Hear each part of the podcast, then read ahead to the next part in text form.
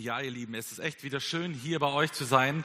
Wir bringen ganz herzliche Grüße mit von der Predigerkonferenz. Wir waren mit äh, circa 15 Brüdern aus der Gemeinde für vier Tage in Lemgo, waren dort zusammen mit 600 ähm, Predigern, Ältesten aus ganz Deutschland, aus über 200 Gemeinden und wir hatten eine ermutigende Zeit, konnten viele Kontakte auffrischen und uns ermutigen lassen für den Dienst und bestellen hier ganz herzliche Grüße an unsere Gemeinde. 2014 haben wir unsere Jungs bekommen, also Lydia und ich. Ähm, da sind wir Eltern geworden. Und während der Schwangerschaft haben wir Kontakt mit einem der ältesten Berufe der Welt bekommen, mit Hebammen.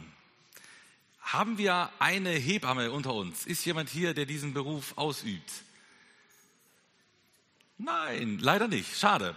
Äh, es ist ein wirklich ähm, sehr bewundernswerter Beruf. Was machen Hebammen? Wikipedia definiert es. Hebammen beraten und betreuen Schwangere oder Wöchnerinnen während der Schwangerschaft, der Geburt, während des Wochenbetts und auch noch später. Also Lydia musste dann zu diesen Geburtsvorbereitungskursen während der Schwangerschaft. Sie musste lernen, was passiert eigentlich so während einer Schwangerschaft. Wie muss sie sich verhalten? Und wie muss man dann ein Kind entbinden oder zur Welt bringen. Bei uns waren es dann eben zwei. Und ich musste dann auch mal mit zu diesem Kurs und da muss man dann äh, atmen lernen und so. Und es äh, ist ja total spannend. Äh, man tut auf jeden Fall alles dafür, in der Vorbereitungszeit, in Begleitung der Hebammen, dass am Ende der Schwangerschaft gesunde Babys zur Welt kommen. Ja, und bei uns gab es dann äh, Komplikationen in der Schwangerschaft, sodass es dann nicht äh, zu Geburt, zu so Entbindung kam, sondern zu einem Kaiserschnitt. Äh, aber auch da war die Hebamme dann dabei. Äh, also wir haben fünf Kinder, aber ich war auf keiner Geburt dabei, äh, weil es halt ähm, ja eigentlich nur um Kaiserschnitte äh, bei uns ging.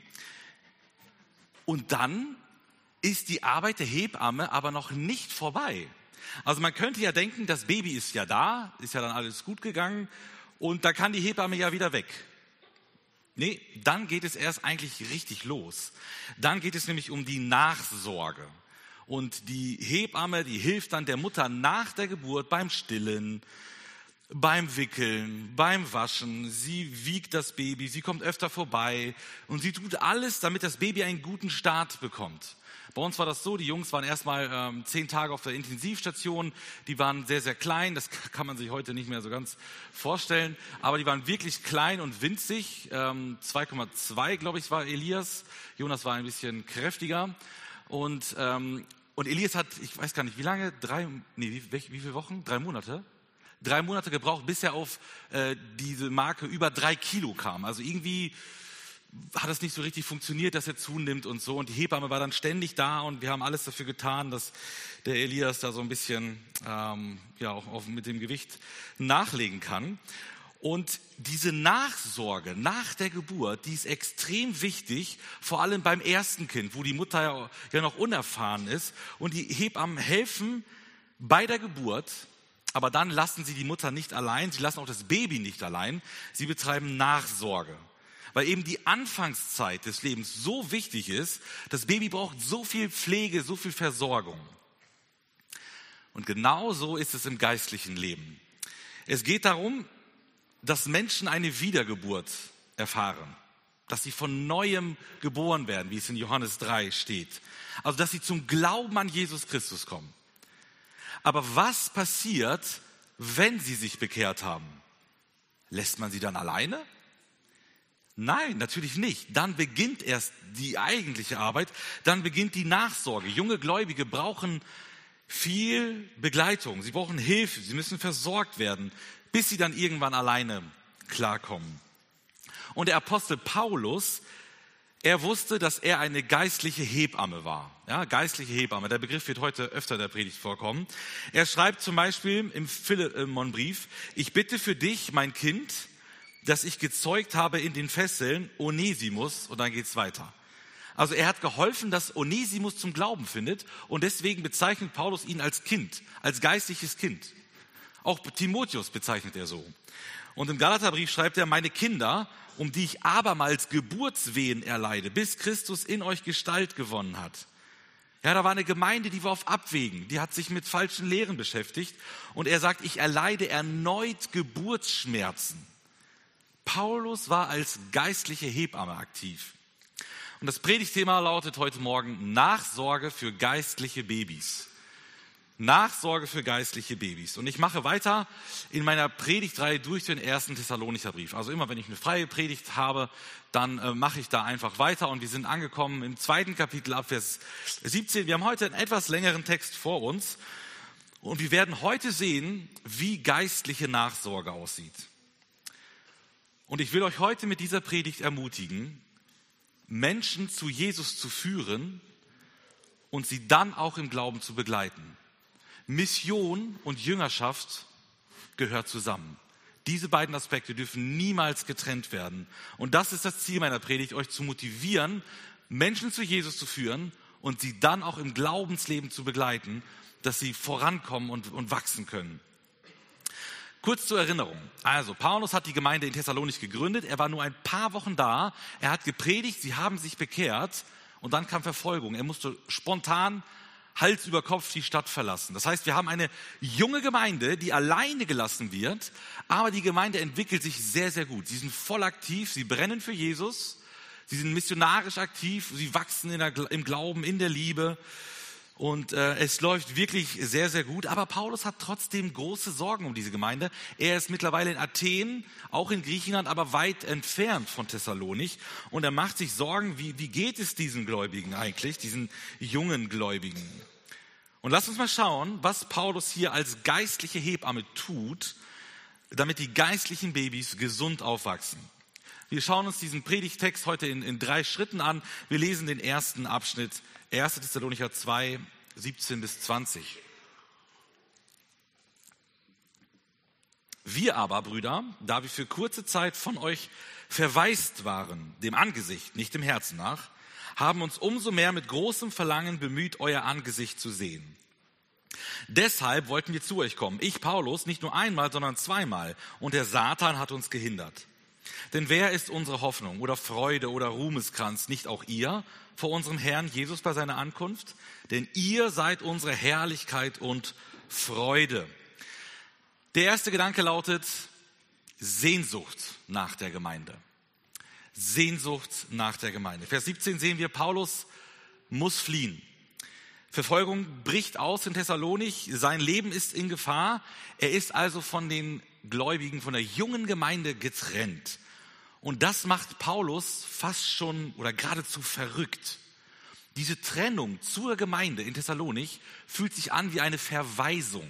Also Paulus fühlt sich wie ein verwaistes Kind, ein Kind, das seine Eltern verloren hat. Und das ist ein schrecklicher Zustand. Ähm, da sehnt man sich äh, nach den Eltern. Aber Paulus macht ganz klar deutlich, diese Trennung, die wir jetzt haben, ich, der Apostel und ihr, die Gemeinde, die ist nur räumlich. Die ist nicht dem Herzen nach. Also wir leben in unterschiedlichen Gegenden in Griechenland, okay? Das ist klar, wir können uns nicht sehen, aber mein Herz ist bei euch. Ich bin nicht vom Herzen von euch getrennt. Und Paulus sehnt sich nach der Gemeinde. Und deswegen hat er alles dafür getan, die Gemeinde wiederzusehen. Es heißt im Text, er hat sich bemüht oder er hat sich befleißigt. Also er war aktiv dabei. Er hat alles in seiner Macht Stehende getan, um wieder nach Thessalonik zu kommen, weil er sich so nach der Gemeinde gesehnt hat. Und hier sehen wir ein, seine Liebe zu den Menschen. Paulus liebt diese Gemeinde diese jungen Gläubigen. Sie sind ihm nicht egal, er will sie unbedingt wiedersehen. Und er spricht ja auch sogar davon, ich habe großes Verlangen. Und dieses Wort kann auch übersetzt werden mit Lust, Begierde, Sehnsucht. Also es wird meistens im negativen Kontext verwendet, Lust nach etwas Sündigem zu haben oder Begierde nach, nach schlechten Dingen. Aber auch diese Lust kann positiv gefüllt werden. Lust haben nach Gott, Sehnsucht haben nach den Geschwistern. Also es kann auch positiv ähm, ausgerichtet sein, dieses Verlangen. Und das war bei Paulus hier. Die Gemeinde ist seine Lust. Also er sehnt sich so nach diesen Geschwistern. Wisst ihr, als ich im äh, September letzten Jahres in Mosambik war, ähm, da waren wir zwei Wochen zu einem Missionseinsatz, dann war ich ja von meiner Familie getrennt. Die war natürlich hier in Espelkamp. Und da habe ich gemerkt, was Sehnsucht ist. Wenn man 14 Tage von seiner Familie von der Frau, von den Kindern getrennt ist, dann merkt man, was Sehnsucht ist. Und ich wollte nach Hause. Also es war schön da, aber es war auch schön, wieder nach Hause zu kommen. Und je länger es dauerte, desto größer wurde die Sehnsucht. Und wir haben oft äh, telefoniert oder haben äh, Videoanrufe gehabt. Aber das war nicht das Gleiche. Und ich wollte nach Hause meine Frau, meine Kinder umarmen. Und ähnlich hat sich, glaube ich, Paulus gefühlt. Er hatte Sehnsucht. Und lass mich dich heute Morgen mal fragen, hast du Sehnsucht nach deinen Geschwistern? Wie groß ist dein Verlangen in der Woche, hier zusammenzukommen als Gemeinde, um deine Geschwister zu sehen? Der Normalfall sollte doch der sein, dass man da ist, wo die Gemeinde ist, dass man mitlebt. Und wie schön ist es, hier vor Ort in der Gemeinde zu sein, gemeinsam unseren Herrn anzubeten, die Geschwister zu sehen, sie, zu begrüßen mit einem Händedruck, mit einer Umarmung, sich gegenseitig zu ermutigen, ähm, selber aufgebaut zu werden. Ja, all das ist zum Beispiel über den Livestream eben schwieriger möglich. Das ist nur eine Notlösung.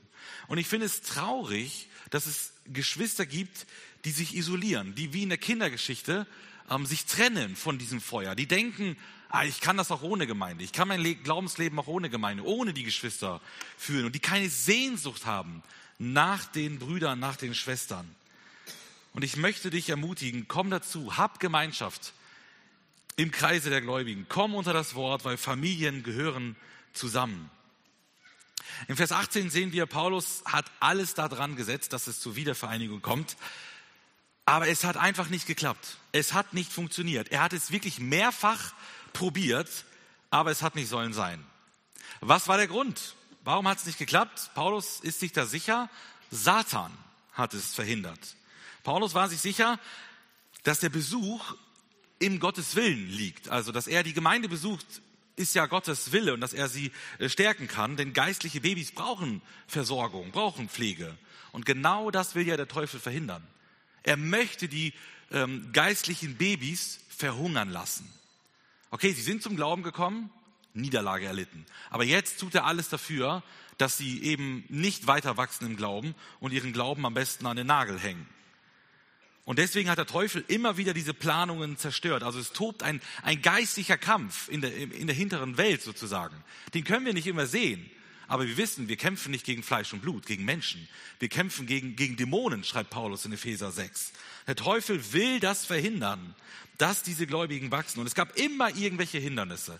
Irgendwas kam immer dazwischen. Und für Paulus gibt es keine andere Erklärung, als dass der Feind Gottes dahinter steht. Vers 19 bis 20 sehen wir dann die enge Beziehung von Paulus zur Gemeinde. Er sagt, sie sind seine Hoffnung, sie sind seine Freude, sie sind sein Ruhmeskranz. Und wenn Paulus auf die Gemeinde schaut, dann freut er sich riesig. Er, er will sie wiedersehen. Er hat Verlangen nach ihnen. Und er ist richtig stolz auf sie. Und wenn Jesus wiederkommt, sagt Paulus, dann wird er, also Paulus, belohnt werden, weil er sich in diese Gläubigen investiert hat. Also die Gemeinde, die er gegründet hat und die er jetzt weiterbringen will im Glauben, die sind dafür verantwortlich, dass Paulus sozusagen belohnt wird. Also dafür, für diesen Dienst wird Paulus von Gott belohnt werden. Also Paulus begegnet uns hier so als richtig stolzer Papa. Ja, also ich weiß nicht, ob ihr das kennt, aber äh, bei, bei jungen Eltern ist das so, die Kinder können machen, was sie wollen also fast alles. Und die Eltern sind stolz. Also das Kind äh, fängt irgendwann an zu lächeln. Eltern sind sowas von stolz. Dann fängt es zu krabbeln, ähm, dann zu, zu laufen, zu sprechen. Und die Eltern sind immer stolz. Ne? Und ihr kennt dann diese Videos, die dann in der Familiengruppe verschickt werden. Guck mal, es hat gelächelt und es ist drei Schritte gelaufen und äh, fährt Fahrrad und so. Ne? Also Eltern sind stolz auf ihre Kinder. Und ähnlich ist es hier bei, bei Paulus. Wenn er auf diese Gemeinde schaut, dann ist er wie ein stolzer Papa. Und ich habe mich gefragt, warum freut sich Paulus so über die Gemeinde? Also warum packt ihn das so emotional stark, dass er, er aus diesem Jubel irgendwie kaum mehr ausbrechen kann? Also nur weil da Leute zum Glauben kommen und nur weil da Leute gute Schritte machen, habe ich mich gefragt, ist das bei mir auch so? Also kenne ich diese Freude, dass Menschen zum Glauben kommen, dass Menschen im Glauben wachsen? Bin ich dann auch aus dem Häuschen wie Paulus? Warum ist Paulus so begeistert? Warum freut er sich so sehr? Und die Antwort liegt auf der Hand, weil er in sie investiert hat. Wir freuen uns über das, worin wir investieren, oder? Also investiere ich mich zum Beispiel in Gartenbau oder Gewächshaus oder so, habe nichts damit zu tun, äh, dann freue ich mich über wachsende Gurken, oder? Dann kommt da so eine Gurke raus und ich habe meine ganze Zeit und Liebe da investiert und dann ist das ein Familienfest und dann wird die Gurke gegessen und dann alle freuen sich. Ich persönlich, ja, ich mag auch Gurken, aber ich habe da jetzt nicht so die emotionalen äh, Highlights, wenn, wenn, wenn ich eine Gurke sehe. Ne? Also das geht euch vielleicht äh, anders. Also da, wo ich meine, meine Zeit, meine Kraft, meine Liebe investiere, darüber äh, freue ich mich dann auch. Und Paulus investiert in Menschen.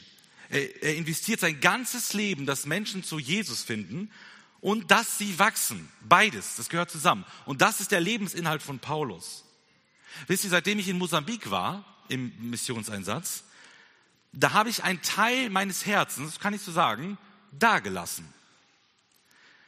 Also, und ich bin jetzt gespannt, was Gott da tut. Ich war einmal da, für zwei Wochen nur, habe mich ein bisschen, bisschen investiert und trotzdem freue ich mich oder deswegen freue ich mich, wenn es da vorangeht. Und ich will Nachrichten erhalten. Ich möchte wissen, wie geht es dort weiter? Wie geht es den Gläubigen? Also warum freue ich mich über die Entwicklung in Mosambik? Weil ich mich dort investiert habe worauf sind wir eigentlich so aus? Was, was ist unser Lebensziel? Worüber freuen wir uns?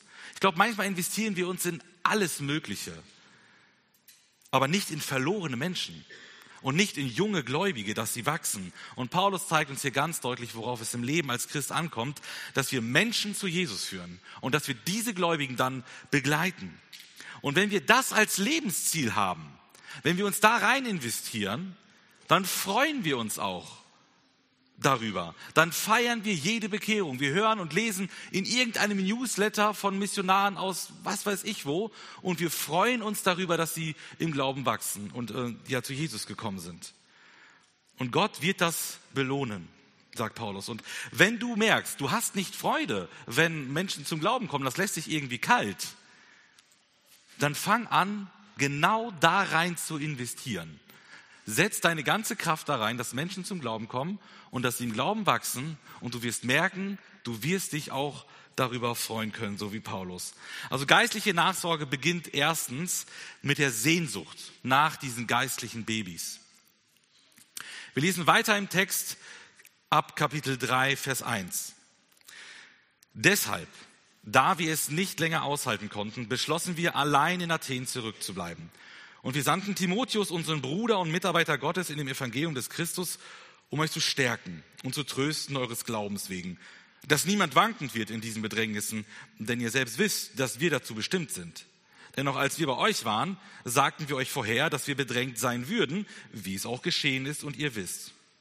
Darum, da auch ich es nicht länger aushalten konnte, sandte ich ihn, Timotheus, um euren Glauben zu erfahren, ob nicht etwa der Versucher euch versucht hat und unsere Arbeit vergeblich gewesen ist. Da jetzt aber Timotheus von euch zu uns gekommen ist und uns die gute Botschaft brachte von eurem Glauben und eurer Liebe und dass ihr uns alle Zeit in gutem Andenken habt und sehr verlangt uns zu sehen, wie auch wir euch, deswegen Brüder, sind wir über euch bei all unserer Not und Bedrängnis getröstet worden durch euren Glauben, denn jetzt leben wir wieder auf, wenn ihr feststeht im Herrn. Paulus, sehen wir Vers 1 und 2, Paulus hat große Sehnsucht nach der Gemeinde. Aber es hat ja nicht geklappt mit der Rückkehr. Und er betont hier im Text zweimal, Vers 1 und Vers 5, dass er es nicht länger aushält, die Gemeinde alleine zu lassen. Und deswegen muss halt Plan B zum Tragen kommen.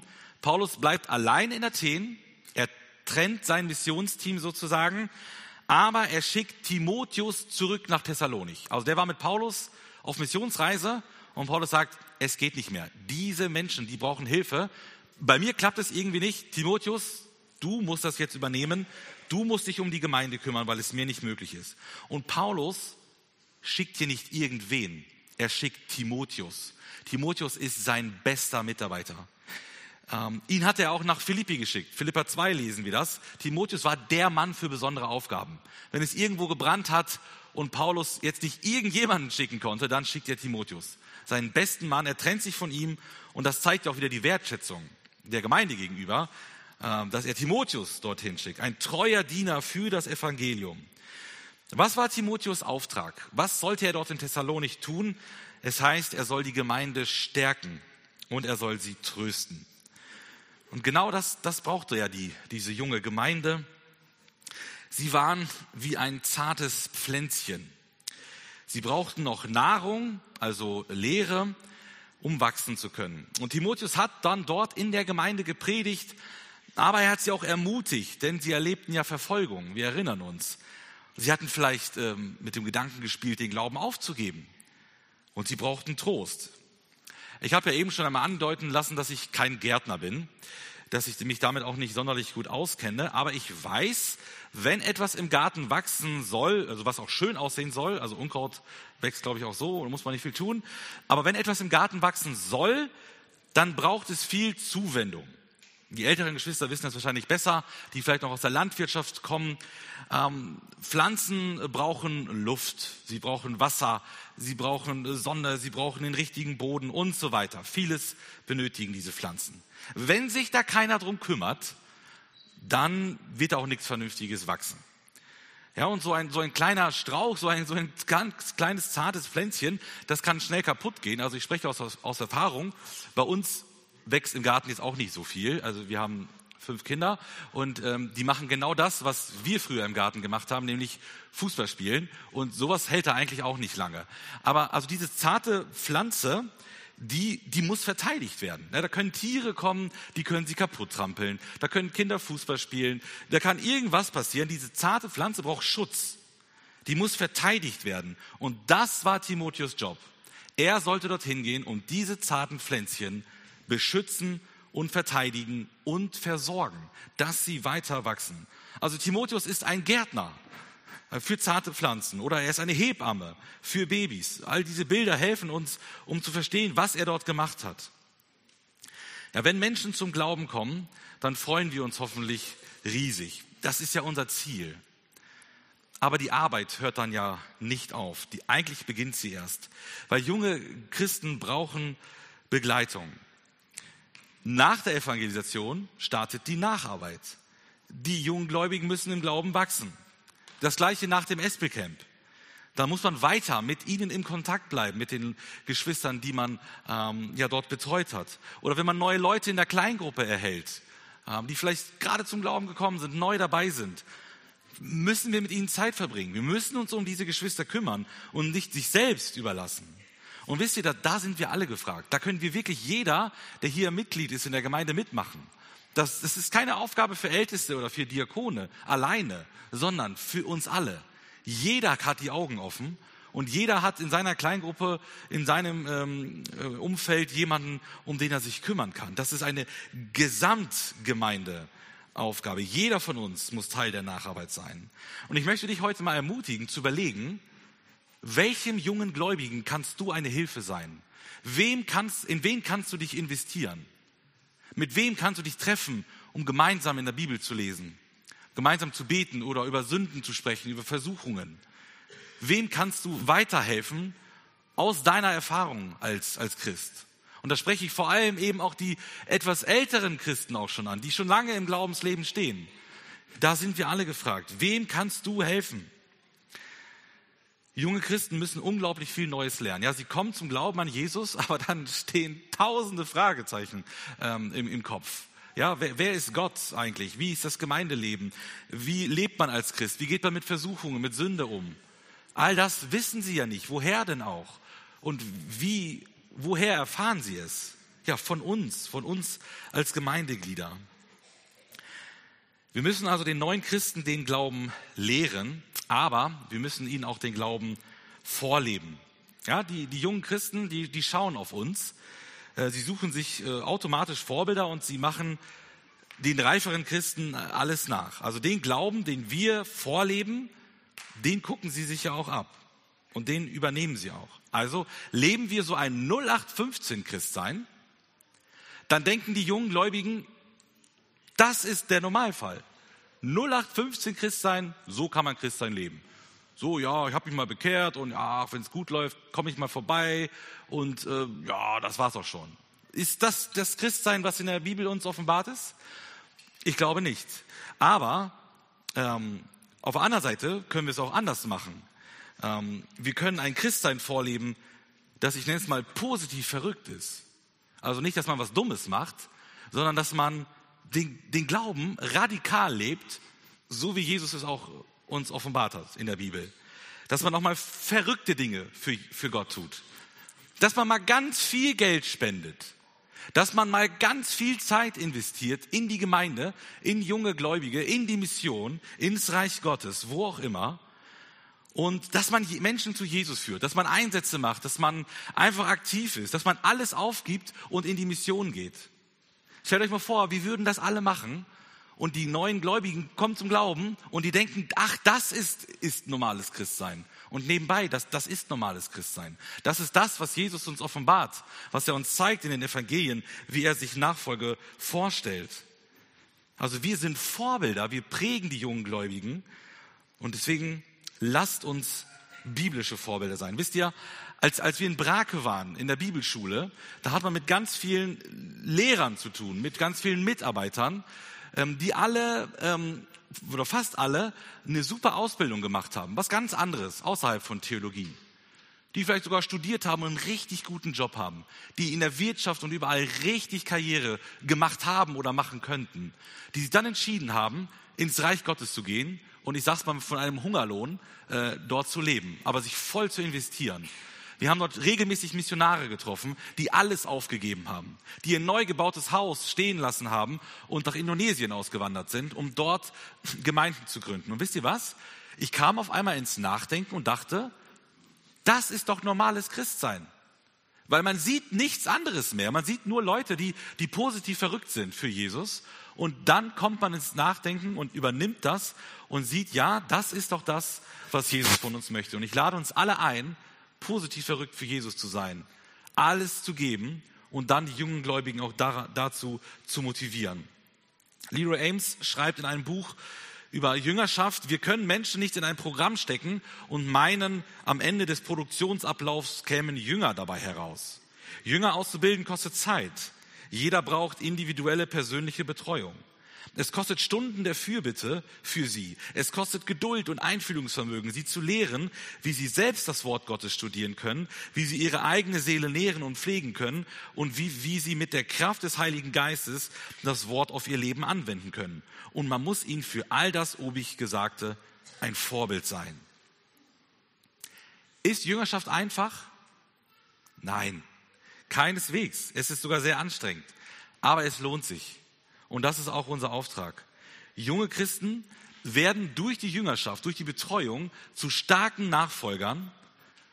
Und ratet mal, was diese jungen, starken Nachfolger dann machen. Sie werden selber aktiv und kümmern sich um die Nächsten. Und es breitet sich aus. Es, es wächst exponentiell sozusagen. Man investiert in eine Person und ähm, es, es breitet sich äh, aus. Und jetzt mal an die jungen Gläubigen gesprochen.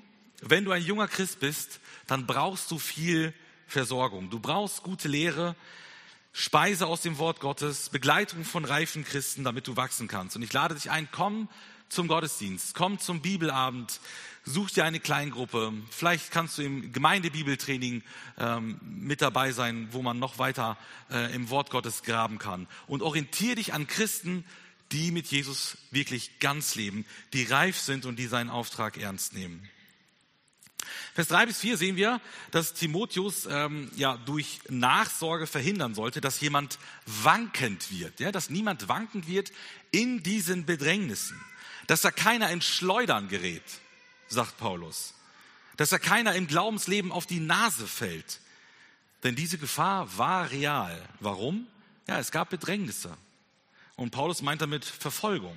Vielleicht standen die Gläubigen in Lebensgefahr, ja, und da kommt man schon mal ins Nachdenken, ob man den Glauben aufgeben soll. Und das will Paulus verhindern und Timotheus auch. Ja, beim Thema Bedrängnisse, da macht Paulus so Vers 3b bis 4 so, so einen kleinen Exkurs und er erinnert die Leser daran, dass Bedrängnisse der Normalfall sind. Darüber haben wir in der letzten Predigt auch schon mal gesprochen, die war schon zugegeben ein bisschen länger her im November. Ähm, aber das ist von der Normalfall. Und Paulus sagt, denn ihr selbst wisst, dass wir dazu bestimmt sind, also von Gott bestimmt sind. Gott lässt es aktiv zu und lässt es zu Verfolgungen kommen.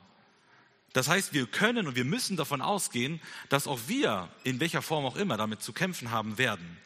Und diese Geschwister, gerade zum Glauben gekommen und dann noch in der Verfolgung, brauchen ja erst recht äh, die Betreuung und Hilfe.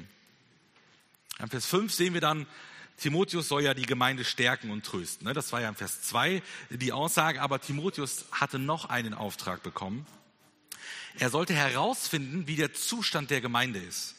Also er sollte Paulus berichten, wie geht es der Gemeinde. Ja, weil Paulus eben Sorge hatte, dass sie den Glauben aufgegeben haben könnten. Der Teufel, der wird jetzt hier in diesem Vers der Versucher genannt, der kümmert sich ganz besonders um junge Gläubige. Die jungen Gläubigen sind ganz besonders vom Teufel umkämpft, weil sie eben leider leichte Beute sind. So, und jetzt kommt der Gepard. Geparde sind die Ferraris unter den Raubkatzen. Also Geparde sind die schnellsten Tiere auf Land. Und ich finde das faszinierend, was die für ein Tempo haben. Also da gibt es unterschiedliche Aussagen, aber die können 110, vielleicht sogar 130 kmh rennen. Das ist verrückt. Das können sie nicht eine äh, allzu lange Zeit. Also die Jagd muss dann schon auch in ein paar Sekunden dann erfolgreich sein, äh, weil sonst geht ihnen einfach die Puste aus. Die sind nicht so die Dauerläufer, aber die sind die Sprinter. Also die geben einmal aufs Gaspedal und dann ähm, äh, kann da keiner eigentlich äh, davonkommen. Aber das Gebiss von den Geparden ist jetzt nicht so stark wie bei anderen äh, Raubkatzen. Und deswegen konzentrieren sich die Geparde vor allem auf die Jungtiere. Ja, die, sie suchen sich so eine Horde Antilopen und dann schauen sie sich genau an, wo sind sie? Wo sind die Babys? Wo sind die, die gerade zur Welt gekommen sind? Und dann versuchen sie, die zu isolieren und dann volle Kapelle auf dieses Jungtier und dann hat das, äh, die kleine Antilope in der Regel keine Chance. Und ähm, es ist vorbei. Und genau das weiß auch der Teufel, dass die Jungtiere im Bilde gesprochen in der Gemeinde anfälliger sind, dass er sie einfacher schnappen kann. Normalerweise geht ein, ein Gepard auch nicht auf so, auf so eine große Antilope. Äh, das macht er mal auch, aber er weiß, bei kleinen ist die Erfolgschance viel, viel höher. Und Timotheus weiß das. Er weiß, das sind junge Gläubige, die brauchen ganz besonders viel Schutz. Ja, und Vers 6, was, was kann Timotheus berichten, als er wieder zurück nach Athen kam? Wie ging es der Gemeinde? Vermutlich hat Paulus gewartet an der Tür, Timotheus kommt und jetzt sag bitte, wie, wie geht es der Gemeinde? Und Timotheus kann wirklich nur Positives berichten von der Gemeinde. Die Gemeinde wächst im Glauben, sie wächst in der Liebe, sie denken positiv von Paulus und auch sie wollen ihn unbedingt wiedersehen. Also es ist eine wechselseitige, harmonische Beziehung in beide Richtungen. Vers 7 bis 8 sehen wir, dass Paulus sich natürlich sehr gefreut hat äh, über diese Nachricht. Und er sagt, er wurde dadurch getröstet. Ja, er war ja in großer Sorge ne, als Gründer der Gemeinde. Wie geht es denen? Sind sie noch dabei? Und er selbst erlebt ja wieder Verfolgung und Leid und so. Und, und da kommt diese gute Nachricht natürlich genau richtig. Er freut sich wirklich von ganzem Herzen. Und das gibt ihm wieder Mut und Auftrieb zum Weitermachen.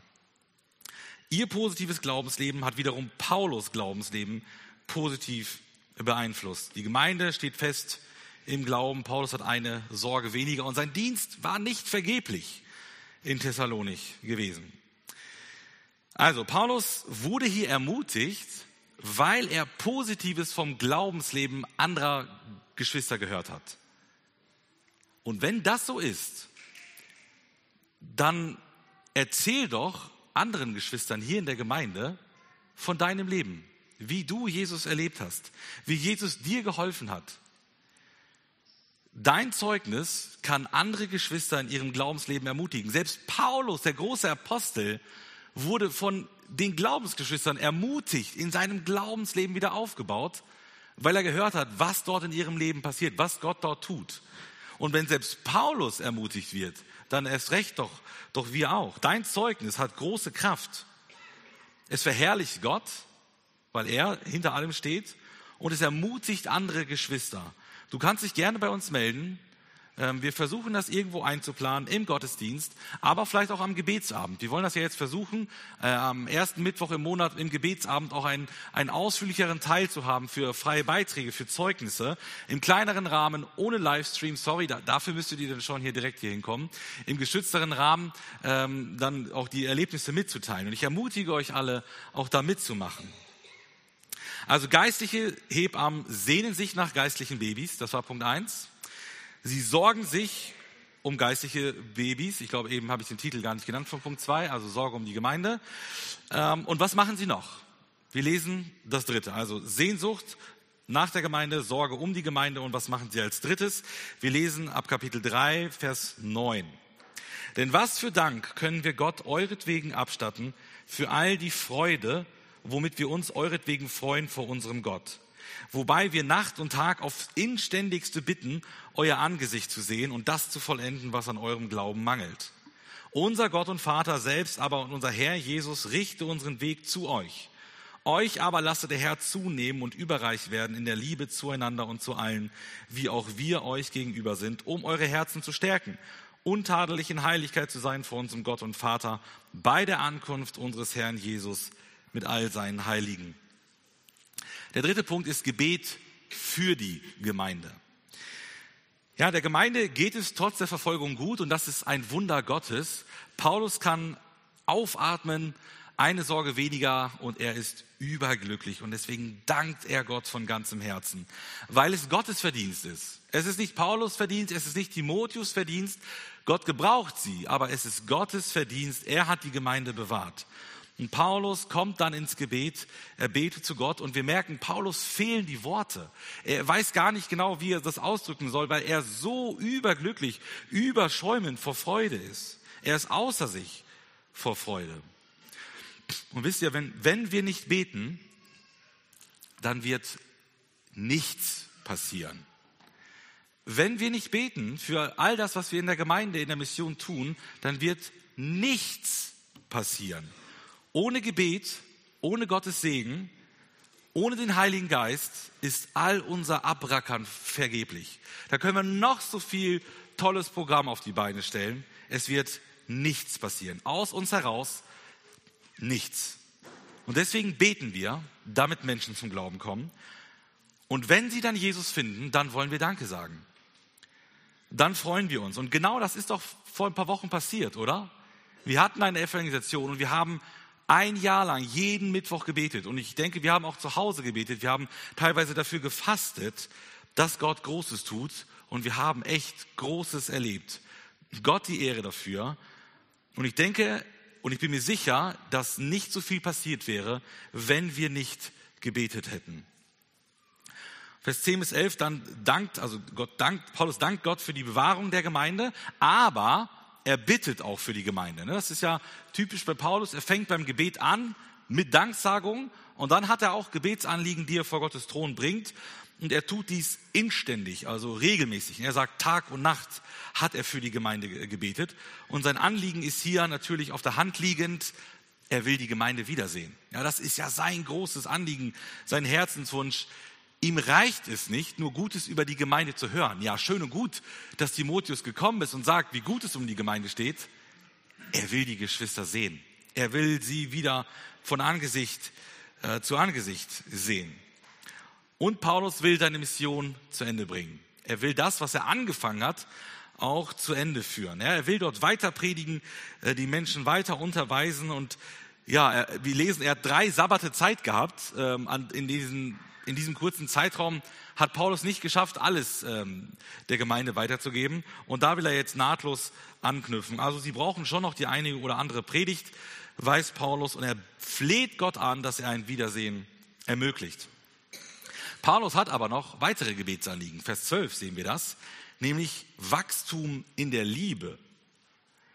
Vielleicht erinnert ihr euch, das kam jetzt auch schon mehrfach vor, Das ist doch eigentlich ein Punkt, der richtig gut läuft in der Gemeinde. Also immer wieder sagt er, ich habe gehört von eurem Glauben und von eurer Liebe. Das kommt mehrfach vor.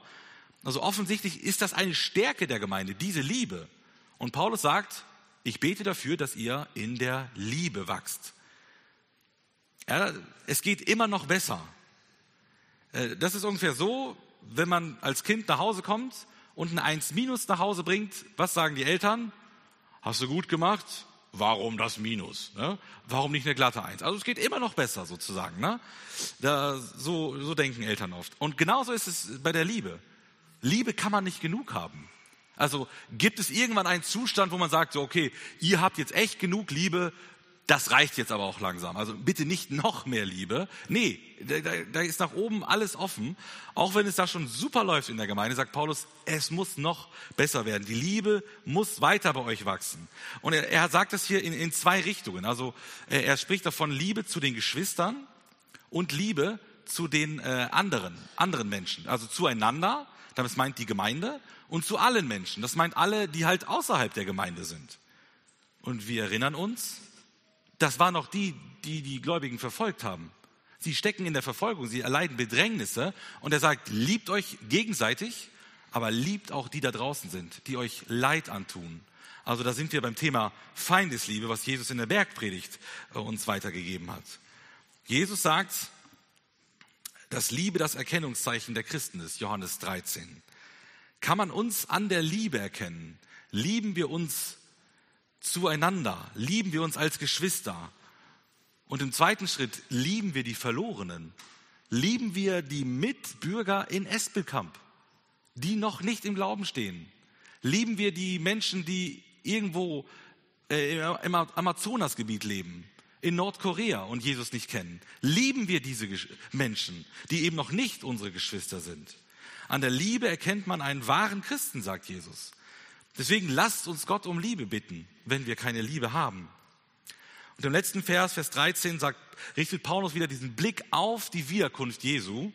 Und er sagt, wenn Jesus dann eines Tages wiederkommen wird und währenddessen die Thessalonicher sieht, wie sie andere lieben, dann haben sie ein Herz, das Jesus erfreut. Ja, wer liebt, der hat ein untadeliges Herz, wie es in Vers 13 heißt, ähm, vor Gott. Was machen wir, wenn Jesus wiederkommt? Wobei soll er uns zusehen, wenn er auf diese Erde kommt? Er sieht uns natürlich immer. Aber wo, woran sieht er uns beschäftigt äh, zu sein, wenn er auf diese Erde kommt? Und ich glaube, wenn wir andere lieben, dann wird Jesus zufrieden sein. Das ist das, was er sehen möchte, weil er selber die Liebe ist. Und dann heißt es auch noch, dass wir, also Paulus dafür bittet, dass die Gemeinde heilig vor Gott stehen soll.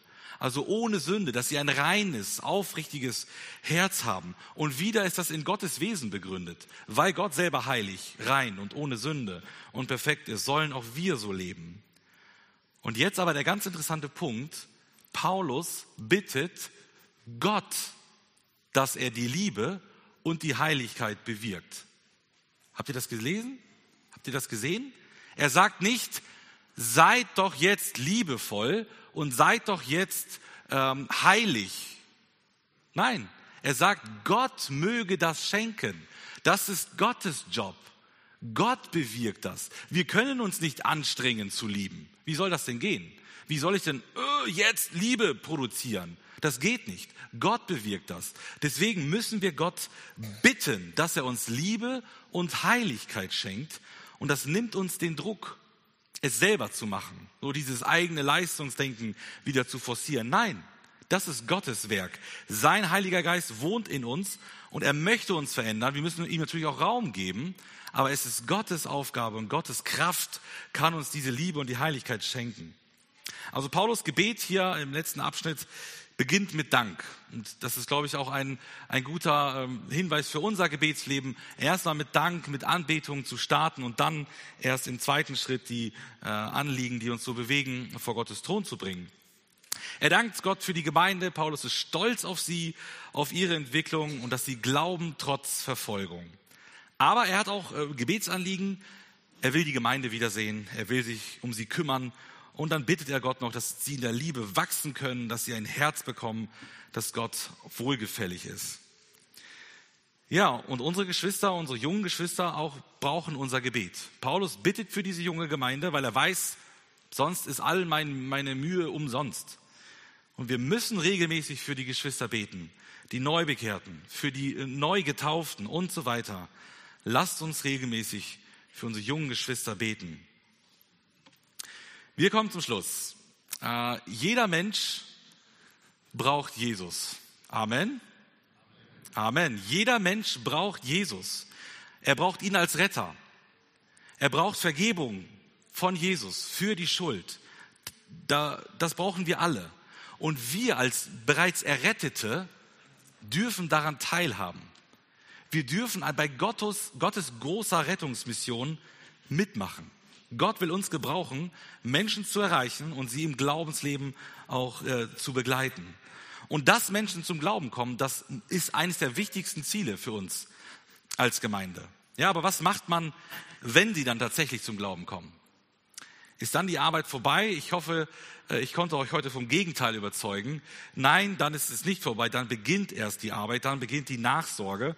Und wir lernen hier von Paulus in unserem Abschnitt, der hier als geistliche Hebamme auftritt. Wie sieht also Nachsorge für geistliche Babys aus? Erstens die Sehnsucht nach der Gemeinde, zweitens die Sorge um die Gemeinde und drittens das Gebet für die Gemeinde. Leroy Ems schreibt, Jesus hat uns gesagt, wir sollen mehr tun, als nur Menschen zu Bekehrten zu machen. Er hat uns gesagt, wir sollen sie zu Jünger machen. Und wir wollen dazu beitragen, dass Menschen zum Glauben finden und dann wollen wir diesen jungen Gläubigen helfen, im Glauben zu, zu wachsen. Wir alle sind als geistliche Hebammen gefragt. Und meine Frage an dich ist, bist du dabei?